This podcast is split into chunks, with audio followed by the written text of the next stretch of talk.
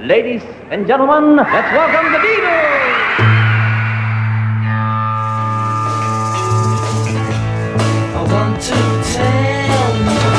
About the Beatles, der Podcast zu den Fab Four mit Malte Asmus. It's great, it's sold, it's the bloody Beatles, shut up.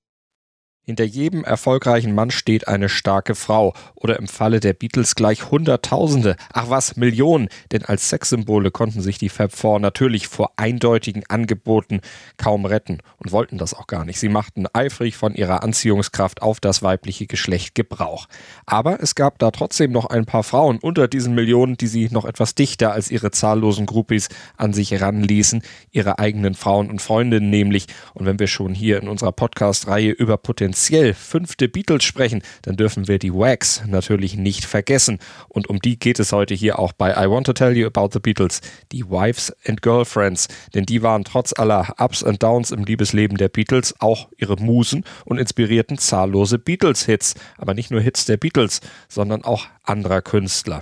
Denn um meine Eingangsfloskel etwas abzuändern, hinter fast jedem tollen Song steht auch fast immer eine tolle Frau. Und von denen hatten die Beatles, wie gesagt, einige. Und ihre Beziehungen, die waren durchaus, na sagen wir mal, kompliziert und vielleicht etwas verworren und verwickelt. Sie lieferten aber auf jeden Fall jede Menge Stoff für unvergessliche Songs. Und Rockstar-like ging es da unter Freunden, mit den Freundinnen mitunter auch etwas kreuz und quer. Aber dröseln wir das Ganze mal der Reihe nach auf, jetzt hier im Podcast bei I Want to Tell You About the Beatles. Auch wenn es nach wie vor komisch erscheint, der erste der Beatles, der unter die Haube kam, war tatsächlich John Lennon. Noch auf dem Liverpool College of Art, da hatte er Cynthia Powell kennengelernt. Junge sieht Mädchen auf dem Pausenhof, ihr kennt das. Der Stoff, aus dem Popsongs sind. Well,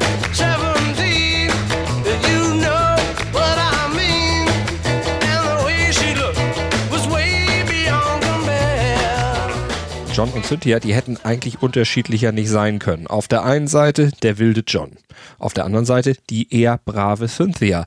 Doch beide hatten gemeinsam, dass sie früh ein Elternteil verloren hatten. John die Mutter und Cynthia ihren Vater. Und das brachte die beiden einander näher. Ach ja, und dann war da ja noch etwas, erzählte Cynthia später in der Doku The Real John Lennon. Somebody was writing on the blackboard and we both realized because neither of us wore glasses, it's too vain we both realized that we were both as blind as bats. And we both had that in common. Aber sonst waren sie eigentlich unterschiedlich wie Feuer und Wasser. Eigentlich passten sie nicht wirklich zusammen. Paul McCartney, der erzählte später beim US-Radio-Talker Howard Stern, dass Cynthia überhaupt nicht zu John passte, sondern eher spießige Ansichten von einer Beziehung hatte. John loved strong women. His uh, mother had been a strong woman. His auntie, who brought him up, had been a strong woman. And bless her, but his first wife wasn't. She'd once said to me, you know, I, all I want is a sort of a guy who wants a pipe and slippers. And I thought, whoa, that's not John. Und so ein Mann mit Pantoffeln und Zeitung war John Lennon nun ganz und gar nicht. Und doch heiratete Cynthia ihn im August 1962 in einer schmucklosen standesamtlichen Zeremonie, die auch noch permanent vom Lärm eines Presslufthammers gestört wurde. Und es sollte nicht das einzige Störgeräusch in den sechs Jahren ihrer Ehe bleiben. Denn mit Rücksicht auf die zahllosen weiblichen Fans, da musste ihre Ehe zum einen quasi geheim gehalten werden. Denn ein Beatle, der hatte damals ledig und frei verfügbar zu sein, um den Traum der Fans von einer gemeinsamen Zukunft mit ihm am Leben zu halten. Und dazu kam noch, dass auch die Geburt von Sohn Julian John nicht von seinen ständigen Seitensprüngen und Affären abhalten konnten. Affären, die er mehr schlecht als recht geheim zu halten versuchte und über die er verklausuliert auch immer wieder sang, wie zum Beispiel in Norwegian Wood. Say she once had me. She's shown me her room, isn't it good? Und obwohl er selbst ständig außerehelich wilderte, war John selbst krankhaft eifersüchtig. Niemand durfte sich seiner Frau auch nur nähern, geschweige denn sie auch noch berühren. Eine Situation ist in der Bandgeschichte dokumentiert, in der es Cynthia gewagt hatte, mit Ex-Beatles Stuart Sutcliffe zu tanzen.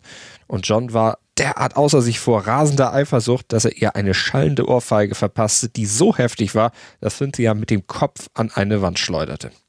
Gewaltausbrüche, Untreue und Lennons immer heftiger werdender Drogenkonsum, die mündeten schließlich in der Scheidung. Und während die bereits lief, arbeitete John zusammen mit Paul an dem Song Getting Better für das Pepper-Album.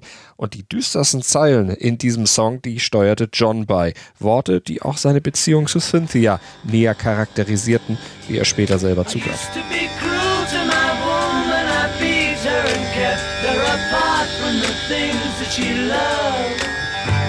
Bittere Selbsterkenntnis. Hier zwar gesungen von Paul, aber getextet von John. Der gab später öffentlich zu, in seinen Beziehungen zu Frauen regelmäßig handgreiflich geworden zu sein. Ausgerechnet der Mann, der in seinen Texten so gut mit Worten umzugehen schien, jemand, der später sogar Give Peace a Chance sang, der war im wahren Leben völlig unfähig, sich verbal auszudrücken. Meinungsverschiedenheiten, die regelte er nicht mit Worten, er schlug stattdessen lieber zu.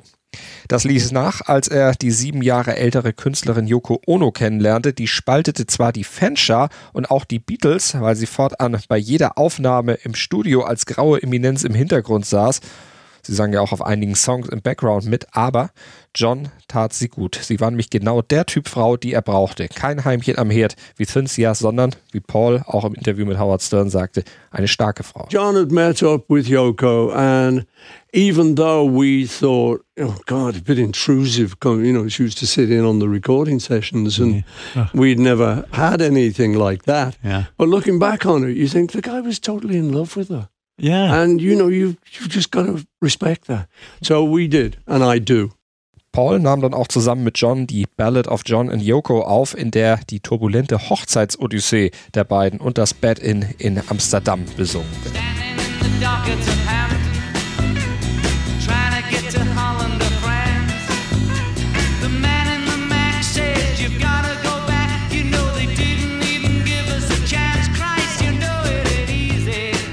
Eigentlich wollten sich John und Yoko auf einer Fähre zwischen Southampton und Frankreich das Ja-Wort geben.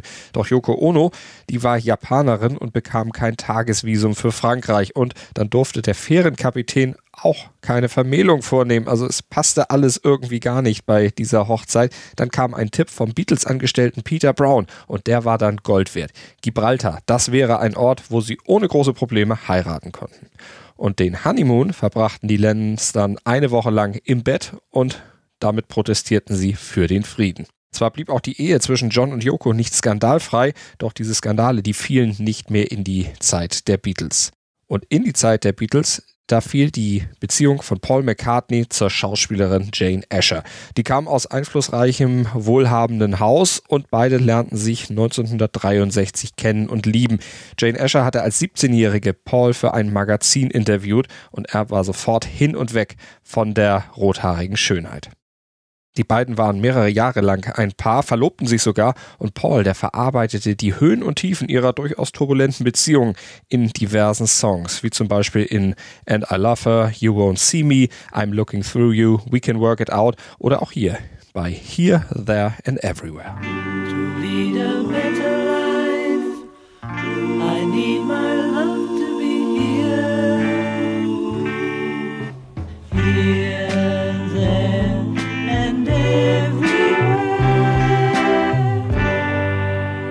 Genau wie in Lennons Beziehung zu Cynthia scheiterte die Beziehung von Paul zu Jane Asher am Ende auch wegen seiner Untreue. Jane, die kam eines Tages überraschend von einem Schauspieljob zurück nach Hause und erwischte ihren Verlobten mit einer Amerikanerin im Bett.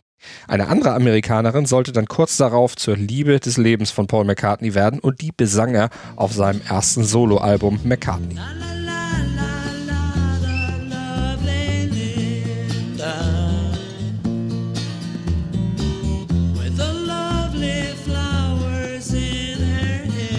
Fotografin Linda Eastman war das, eine blonde Amerikanerin, die später auch Pauls Frau wurde. Und kennengelernt hatten sich die beiden im Back of Nails Club in Soho und das lief so ab, wie Paul McCartney im Interview mit David Frost auf Al Jazeera erzählte. I saw her across a crowded room. Um, and I just thought, she's, she's nice, she's pretty. So actually, she was leaving the club, I stood up and blocked her passage. Hello. And I introduced myself. What's your name? My name's and it said, We're going on to a club after this. Speakeasy. Do you want to come? So we met up there with her group of friends. She was with my group of friends. And uh, that was it. Fortan teilten sie also Tisch und Bett, später mit den Wings auch die Bühne. Und Linda, die haute Paul einfach um. Und warum? Das konnte er zunächst auch selbst nicht so richtig erklären. Aber er suchte nach Gründen, auch musikalisch in Maybe I'm Amazed. Und er erklärt, warum er Linda unbedingt braucht.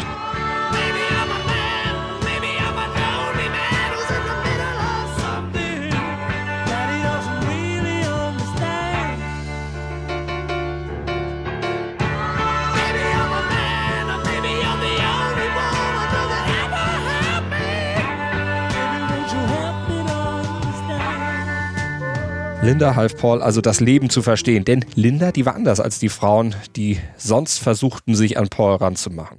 Linda half Paul, sich zurechtzufinden im Leben, sich vielleicht auch selber zu finden. Denn Linda, die war tough, die konnte das. Die hatte ihren eigenen Kopf, die scherte sich nämlich auch einen Dreck um gesellschaftliche Konventionen. Zum Beispiel schnitt sie sich ihre Haare selber und rasierte sich weder die Beine noch die Achseln. Und sie hatte damals, und das war auch ein Grund, weshalb viele weibliche Beatles-Fans sie so anfeindeten, schon eine Tochter. Und die Fans, die konnten sich nicht erklären, warum Paul so eine nur lieben konnte.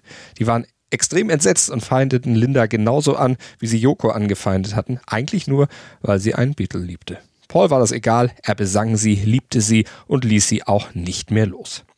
Angeblich sollen die beiden in ihrer Ehe bis zu Lindas Tod 1998 nur gerade mal eine Handvoll Nächte getrennt voneinander verbracht haben.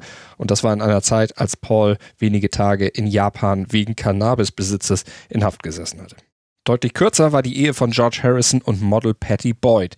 Doch Patty, diese bildhübsche Blondine, die kann immerhin für sich verbuchen, wohl als Muse die meisten Hits inspiriert zu haben, die es überhaupt gegeben hat. Sowohl George Harrison als auch später Eric Clapton nämlich, die schrieben über ihr Engelsgesicht diverse Songs, von denen einige Welthits und echte Evergreens wurden. George, der widmete ihr zum Beispiel I Need You, If I Needed Someone, For You Blue und vor allem diesen hier.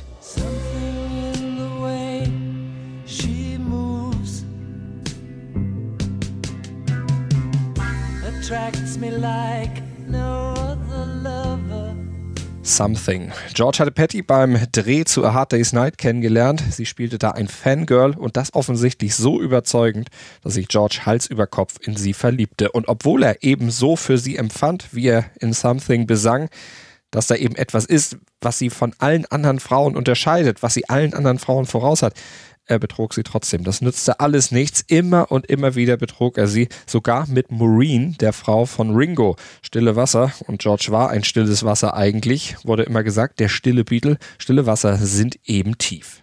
Und Maureen, die war das komplette Gegenteil von Patty. Alles andere als ein Model, als Friseurin, auch nicht unbedingt weltgewandt, aber sie hatte einen unwiderstehlichen Sinn für Humor. Das dürfte es auch gewesen sein, dass George so anzog, denn er war ja selber für seinen Witz durchaus bekannt.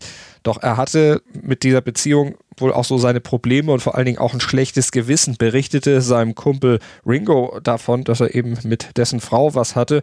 Und Ringo, der antwortete relativ lapidar. Der zuckte nämlich nur die Schultern und meinte, lieber du als jemand, den wir nicht kennen.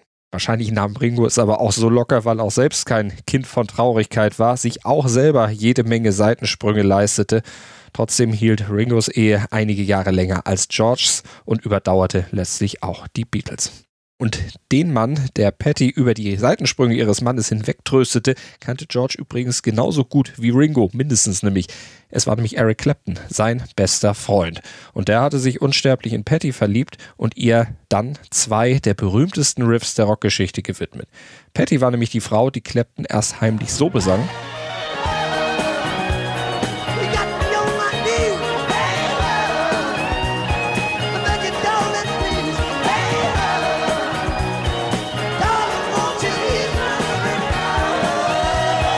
Layla von Derek and the Dominos.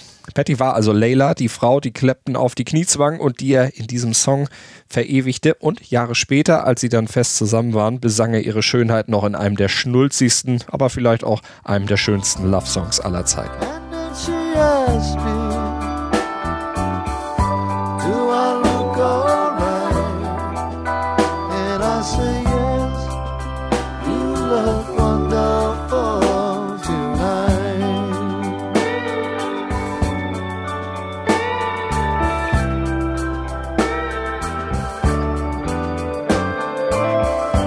Wonderful Tonight von 1976, ein Song, der ebenfalls Patty gewidmet war.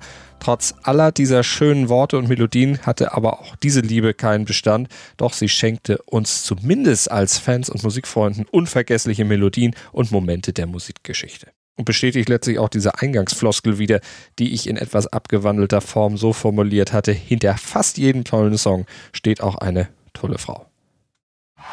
Dir hat dieser Musikpodcast gefallen? Dann abonniere, bewerte und empfehle ihn weiter. Mein Musikpodcast.de, Deutschlands erstes Musikpodcast-Portal. Von ABBA bis Zappa. Hast du selber einen Musikpodcast und willst ihn bei uns kostenlos hosten? Klicke einfach meinmusikpodcast.de slash meine-podcasts. Meinmusikpodcast.de, Deutschlands erstes Musikpodcast-Portal.